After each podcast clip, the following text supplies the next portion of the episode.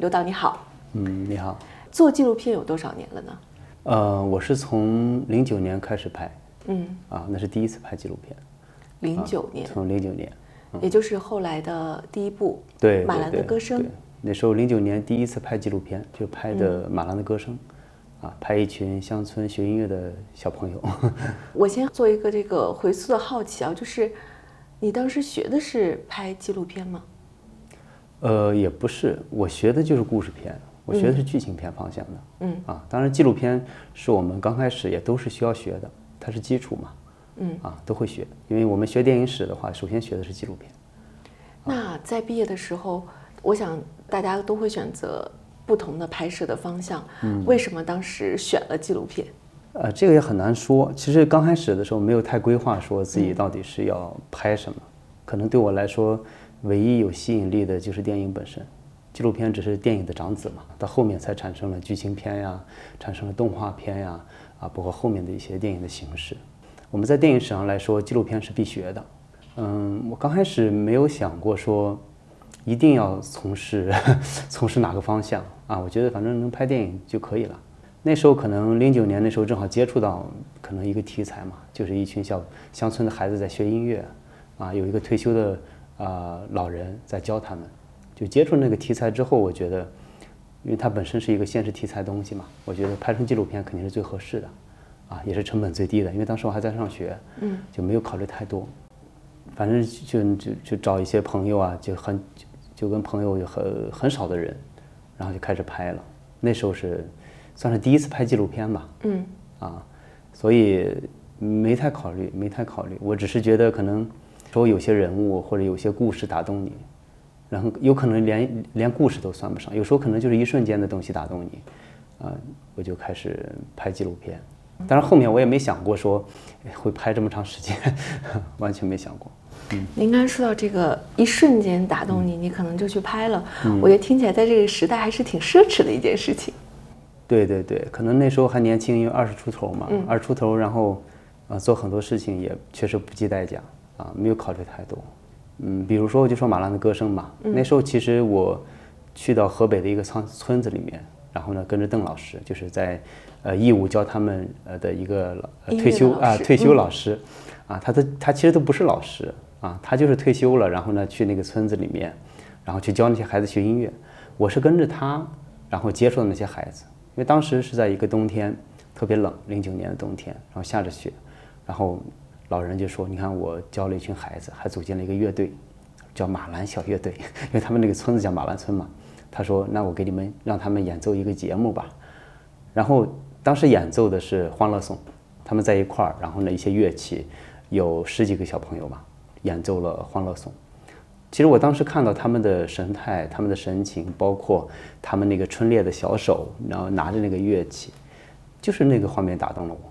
就很简单，有时候你可能都没有考虑说他未来会怎么样，或者是他是一个多么感人的故事，往往都是一瞬间。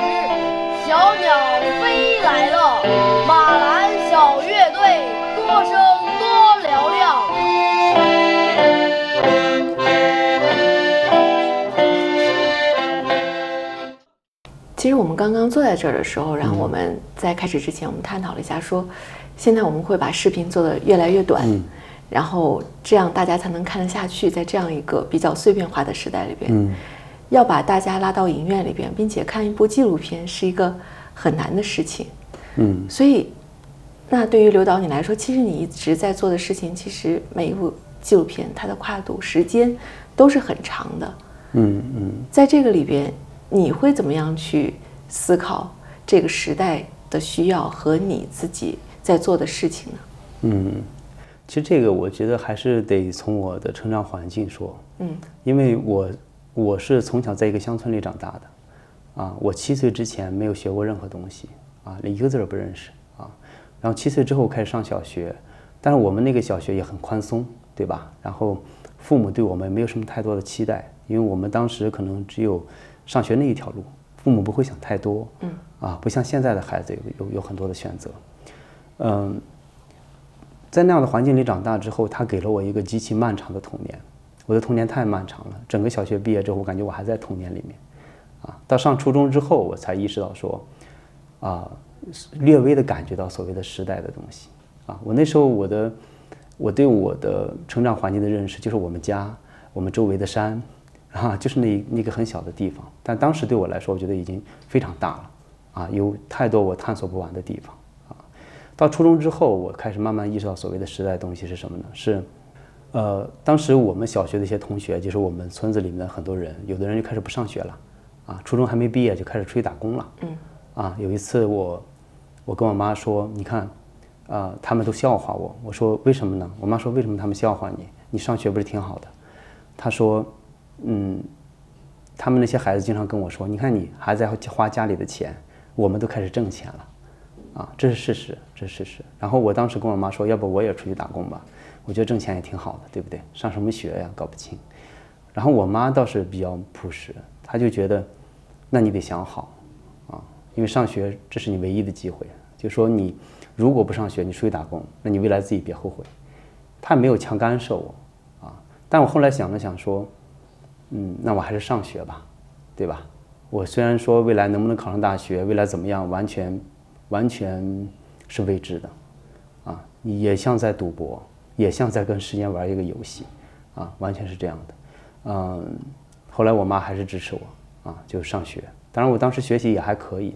也还可以，啊，我是那个时候从初中我才慢慢的品尝到所谓的时代的这种滋味，嗯，啊，因为之前我从来没有考虑过说还有时代这一说，嗯，因为我小的时候看电视看到的外面的世界，我感觉都是虚假的，都是假设的，我不知道那是真实的，啊，都是看的新闻啊什么的，看一些呃电影啊什么的，我觉得都是想象的，啊，像楚楚门的世界一样，的小世界，哎，对对对，然后你对外面是一无所知的。啊，我是从初中快毕业的时候才感觉到说，啊，原来我们活在一个你完全不能丈量的、不能去思考的一个大的时代里面。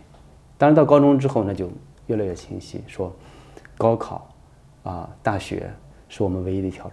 当然这个其实跟我关系很大，跟我后面，比如说我后面开始拍一些像刚开始拍的片子，无论是马兰的歌声，还是夏日流动影院，啊，包括拍的一些小短片，啊。其实都是乡村题材的，都是乡村的孩子，啊，我觉得那个里面以我对他们的呃观察，也有我个人的成长的一些投射，啊，有我其实有很多我个人成长的一些经验在里面。我的片子都没有那么客观，没有那么客观，有很多我的感情的投射在里面。当然到后面的时候，你看，当我进入呃城市里面，进入城市开始生活，你上大学对吧？然后。城市对我来说是极其的陌生，极其陌生。这我们又谈到时代了。时代，城市对我来说，嗯，怎么说呢？就像就像一个人类第一次踏踏上火星，啊，就城市这个环境，它虽然我们从物理上来说，我知道它它离我家并不远，嗯，但整个城市的环境，人与人之间的关系，对我来说，我觉得就是我就是一个外星人。我其实就很好奇，很好奇说。城市里的这些孩子他是如何长大的？他接受什么样的教育？啊，我其实非常好奇。包括我，我知道我我女儿要出生的时候也是这样的。我在想说，我女儿在北京这个城市里出生，她注定要过着经历跟我截然不同的童年。这个我我能感觉到。那当然就带给我更大的困惑，对吧？那我我能我能教她什么呢？这非常大的困惑。经常打个比方说，呃，如果我们这个事业是一个房间的话，这个房间我并没有打扫干净，然后有客人就要来了，啊，就这种心情。这么听来的话，我感觉应该是去解决自己的好奇，通过纪录片的方式。对，通过纪录片来说，我其实，呃，一方面是好奇，另一方面是困惑。我觉得很多作品都是由好奇和困惑延展出来的，就是我们在困惑当中去去寻找答案，但是，当然最后你有可能没有答案，还是没有找到一个确切答案啊。但是，你留下了一个作品。我觉得所有的作品都是。从困惑当中诞生的，当然我们说好奇，为什么好奇？好奇的根本也是困惑，对吧？嗯。比如我们对一个人不了解，我们对世界很多东西不了解，我们才好奇，但那个底色是困惑。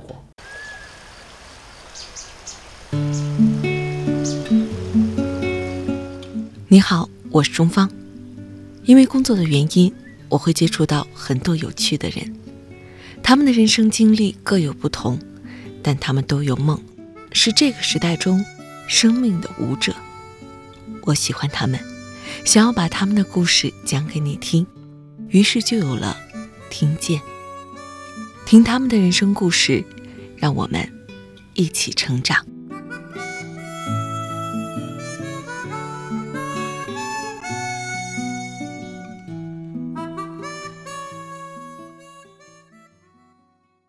二零一八年。刘汉祥走进了北京某冰球俱乐部，他将镜头对准了三位2009年出生的小主人公：屈瑞辰、翟子楠、于立凡。这是三位正在打冰球的男孩子。2022年1月，这部讲述冰球少年的纪录片《冰上时刻》在全国的影院上映了。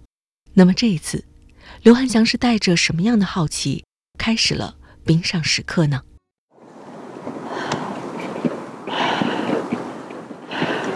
八岁就玩的我吧，胳膊张开，快点，快点！向他后人，传球！不想还就回去，谁也没求着你来。我真不觉得现在是考大学就是一唯一的出路。孩子打球 OK 的，但是家长别太苦了。你说到这儿的时候，我就想到最近上映的这一部。你的最新的作品《冰上时刻》，嗯，然后我看到一些采访里边也是提到说，其实这部作品对于你来说，就是当时孩子要出生了，嗯，然后有很多的很多的困惑，因为这一部视角打冰球的孩子他是城市里的孩子，对，是城市的家庭的一个教育和成长的记录，对，这也是你选择去解决自己困惑和好奇的一个方式，对对对，嗯，我其实是在。我想从城市里这些孩子和家长身上寻找到一些答案吧。我也在北京算是新一代居民嘛，啊，他们都比我大一些。我想从我的前辈身上看一看，说他们是怎么教育孩子，怎么陪伴孩子成长的，啊，当然他们这些家长都有着良好的这个教育背景。很多年以前，我碰到一个家家长，就是在乡村里面啊，碰到一个家长，那个家长跟我说，他说：“刘导，你知道吗？他说我。”我要是有钱，我也能把孩子教育好。我当时很非常困惑，我那个困惑来自于说，真的这样吗？真是有一个对我，我不知道为什么，为什么有钱就能把孩子教育好吗？是不是这样呢？我我我是非常非常困惑的。我在想说，哦，那这样的一些家庭，他钱上可能不是最根本的问题了，那他如何去教育孩子？那他在教育孩子过程当中就没有困境吗？就没有问题吗？对不对？啊，我其实带着是这样的一个疑问，所以冰上时刻最起初其实打动我的或者吸引我的跟冰球关系不大。他可能不管是练冰球，或者说是弹钢琴，或者对对对，他可能都是一种选择而已。对，当时选定打冰球的这些孩子，其实也是因为一个妈妈找到你是吗？对，就是曲日晨的妈妈，她跟我说她儿子在打冰球。但我对冰球是一无一一点都不了解的，我都没见过，完全没见过，我也没看过比赛。然后这样你就去了？对，然后他就带我，然后他带着带我见了他儿子。嗯，他儿子那时候曲瑞成只有七岁，小小的，然后不怎么说话，有点小叛逆，啊，坏坏的感觉，感觉很有意思。然后他带我去冰场的时候，我就觉得哇，这么多孩子在打球啊，这么多家长在在在陪着孩子打球。我都还是挺好奇的，啊，当然确实很少见。你在中国冰球的本来是一个很小众的运动嘛，对，非常小众，对吧？但是我在他们在冰场上那种孩子们在冰场那种那种劲儿吧，嗯，挺吸引我的。啊，我我我看到了说，哦，原来城市里的孩子不是我想象当中的那种娇生惯养的，嗯，比较冷漠或怎么样，他们充满了拼劲儿。然后我看到他们的父母在背后一直在付出，帮着穿装备，帮着系鞋带，对吧？啊，我觉得，哎呀，父母怎么投入这么多精力呢？对吧？啊，但后来我才知道，说他们在那个年龄的时候，他的装备和鞋带、鞋什么，他是自己穿不上的，啊，他需要父母帮他做那个事情。这就有区别于说他跟其他的这种团体类的运动，比如说篮球、足球。所以你看，我我在这个冰球这个事情上看到的是什么呀？看到的是我之前的那种困惑。嗯。啊，我想在这个事情上。可能能找到答案，因为他已经有一种极致感。这种极致是我们不是考虑钱，对吧？父母又投入非常多的精力，这到底是为什么？他非常极致的，他有一种极致的、极致的这种亲子关系和家庭教育的东西，啊。所以当时选择了这个群体。在我看来，它是一个比喻。孩子们在冰上打球，他像一个人生赛场，像一个社会赛场，对不对？父母在在在场外，他像他又是啦啦队，又是观众，有时候还得充当教练。对不对？这多像一个家庭关系里面或亲子关系里面一个比喻啊！刘导，第一开始对于这三个孩子、这三个家庭的未来，你在第一开始拍的第一年里边，会有一些预设吗？然后在拍的过程中，发现又完全推翻了这种预设。啊，其实我有很多预设，这个预设有点像。啊，有小人之心夺君子之腹的感觉啊，就是 就是包括现在很多呃年轻的观众看这个片子也有这种感觉，嗯，他们说啊中产家庭嘛，对吧？我们很难跟他共情。就我刚开始也有这种预设，我觉得他们是社会精英，他们是中产，对吧？他们可能没有困境，他们只是想让孩子实现阶层的跨越，还是怎么样？我刚开始也是这么想的，啊，还是说要保住他们这个阶层，还怎么样？但是当我跟他们慢慢的时间长了之后，我发现其实不是的，人家的想法更简单，啊，没有我想那么复杂。他可能只是想把冰球打好。对孩子来说，嗯，他们就是爱好，他喜欢。他在五六岁的小时候，在小的时候，他们有选择了很多，比如说有学围棋、钢琴、画画啊，很多很多的，对吧？但是他慢慢的锁定在冰球这个事儿上，因为他他们孩子发现这个事儿他更更喜欢。而从父母的角度上来说呢，他们真的是尊重孩子的选择。其实至少我没有看到说有一个父母，因为孩子不喜欢，强制着你一定要干这个事儿。我甚至有时候都在想说，哦，他们打冰球是不是炫耀呢？我真有这么想过。也有很多人跟我一样的想法，包括现在片子在放的时候，有很多人觉得，哎呀，这些人有钱，人家怎么玩都行。你看，一谈到教育。大家总是在谈钱，我觉得很奇怪，我也很奇怪。我说那人家人家的钱也不是天上掉的，是吧？人家也是通过自己的努力挣的，人家通过学习也罢，通过努力工作也罢，呃，去挣的钱。人家在呃打冰球这个事情上，人家也是付出很多的，不是随随便便做的事情，对不对？其实就是这样的，就是这这八零年前后的这一代家长啊，嗯。我怎么说呢？就是他们都上过大学，接受过良好的教育，他们也有国际视野，对吧？他们有自己人生的遗憾，为什么呢？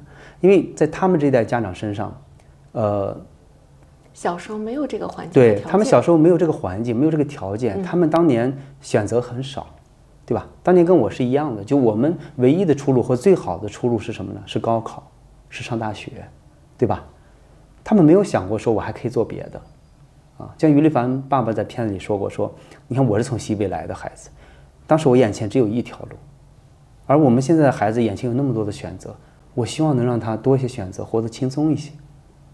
如果我们单就《冰上时刻》这部片子来说，最终结束拍摄的时候，你觉得它对于你的启示是什么？然后你期待带给大众看到这部片子人的启示是什么？因为像我们这样的片子。它没有猎奇的色彩，对吧？啊，也就是我们周围的人、周围的事儿，啊，甚至甚至都大家都觉得可能这有什么好讲的，对吧？它没有猎奇的色彩，啊，看完之后，它不光让你，你可能会感动，但是它还刺到你，它会让你戳你一下，戳你一下，就说观众，你可能作为父母和孩子来说，他可能带给你一些反思，看到自己的一些教育上的问题。但这样的作品其实很多人，它不是娱乐项目嘛，对吧？啊，所以好多人其实不太敢面对，或者不太想面对自己日常生活当中的问题或者教育上的问题。《冰上时刻》二零二二年一月七日在全国的影院正式的上映。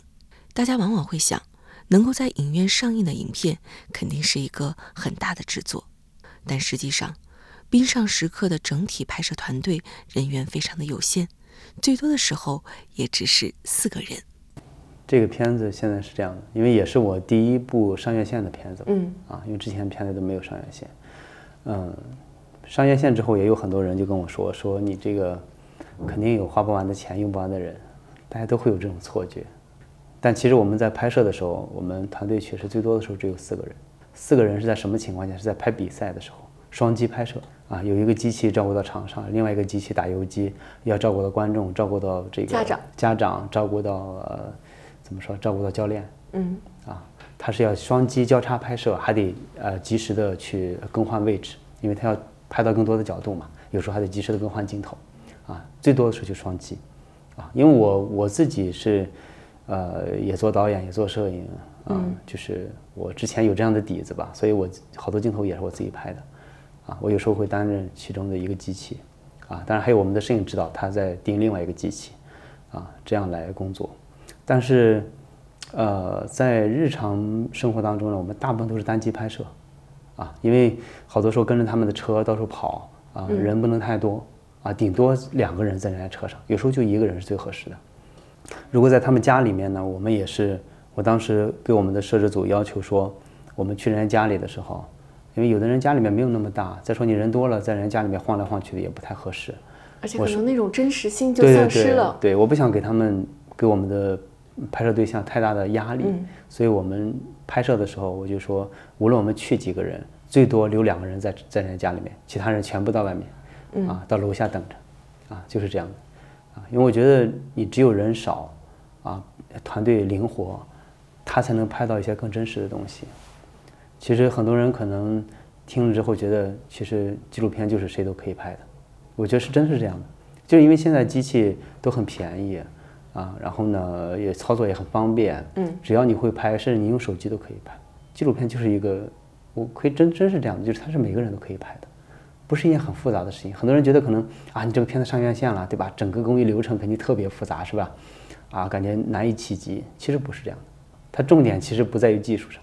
技术现在在这个时代来说，你看数字技术这么好，啊，我们的数码机器也这么多，非常廉价也非常便宜，谁都可以拍的。它重点可能在于说，想要表达什么？啊，对，我们在这个，比如说，你看我们在抖音上或者在很多短视频平台上，也都看到很多人会拍一些日常生活的东西。啊，它当然也是纪录片，只是说，当你沉下心来去想，说我到底在拍什么，我能提炼出什么，我们能从我们的日常生活当中提炼出什么东西来，它那个可能才是创作，那个才到创作层面上。只是搜集素材，那不叫创作。当然，之前有很多人跟我说，我说，啊，你为什么不拍短视频呀？啊，为什么短视频和纪录片有什么区别啊？或者说，短视频传播不更好吗？对不对？你纪录片那么复杂，拍那么长时间，对不对？最后。怎么样？怎么样？怎么样？但我我我的观点其实很清楚的，就是说，短视频当然是纪录片，啊，我说那种写实类的，嗯，他们很多人只是拍拍吃吃喝喝，拍拍周围的人，都是纪录片，啊，但是如果说你要把它提炼出一个核心的东西来，啊，把它呃凝结到一起，那个才是真正的创作的开始，这个是需要创作者潜潜下心来认真去思考的，并且短视频的信息量，呃是非常小的。而一部长片的信息量，它承载的东西、表达的东西是非常大的，它大到可能无限。啊，我说的无限什么意思？就是说，有的片子它给不同的观众有不同的带来不同的启发和感受，这就是无限。他们有一颗纯粹的赤子心，用一生追逐梦想。他们有一个不灭的梦想，用时光兑现诺言。他们有一个有趣的灵魂，即便是苦旅也微笑前行。他们是闪着光芒的人，他们的故事让我们一起听见。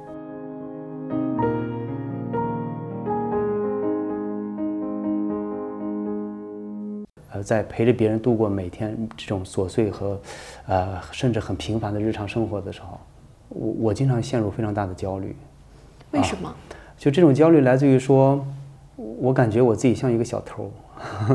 对，有对有会有那种感觉，就是我经常说，我们纪录片导演窜到一块儿就是一个小偷家族，嗯，对吧？因为我们在偷窃别人的生活，并且是在人家知情的情况下，最后你你你把这些东西拿出去，然后做成一个作品，然后那么多的人在影院里面或者在呃网络电视里面看到的时候，它带有一种偷窥性的。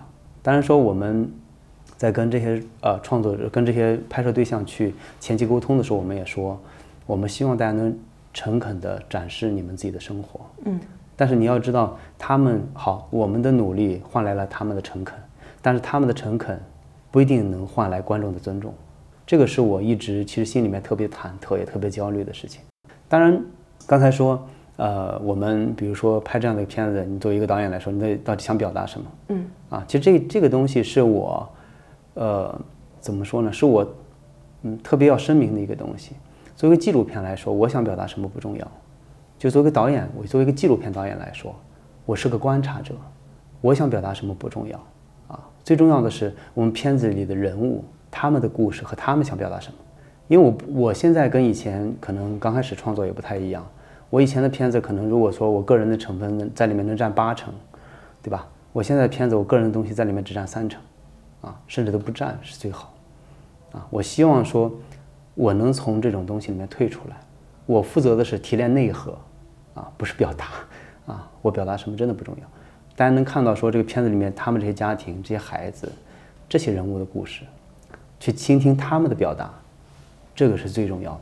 我没有其实太多想说的东西，在一个片子里面，当然我只有在片尾曲里面，《冰上时刻》的片尾曲是我和我们的音乐人陈彪一块写的嘛。嗯，只有在片尾曲里面，我可能把我想说的话都说完了。当时在写片尾曲的时候，陈彪说：“啊，我们得写个片尾曲，这样的话看上去像电影。”啊，我说可以啊。他就拿那个《迁徙的鸟》的那个片尾曲给我听，啊，特别豪迈，跨过山河啊，类似那种感觉，啊，特别好。但是我脑子里其实是另外一首歌，就是那个鲍勃迪伦的那个《答案在风中飘扬》。后来我们想说，那这样吧，我们你把你对你女儿想说的话。他女儿跟我女儿差不多大，嗯，我把我对我女儿想说的话，咱两个人传到一块儿，调整一下，不就是了吗？然后我们就开始写，然后来回调，最后就出现了那样一首歌。其实都是我们想对孩子说的话。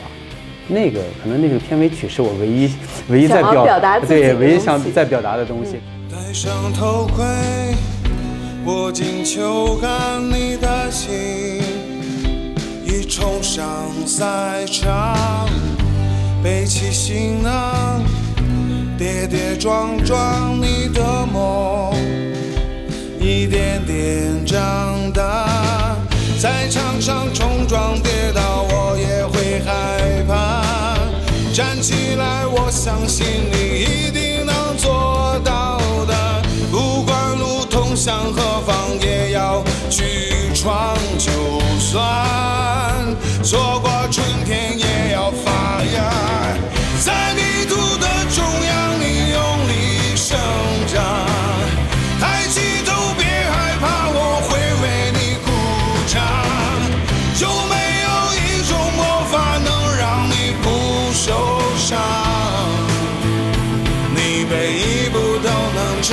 前方。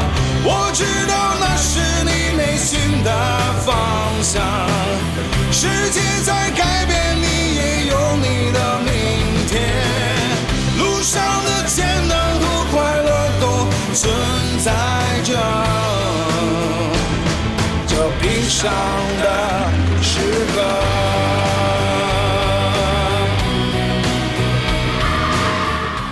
所以冰上时刻之后，你现在觉得内心还有什么样的困惑和好奇想要去解决吗？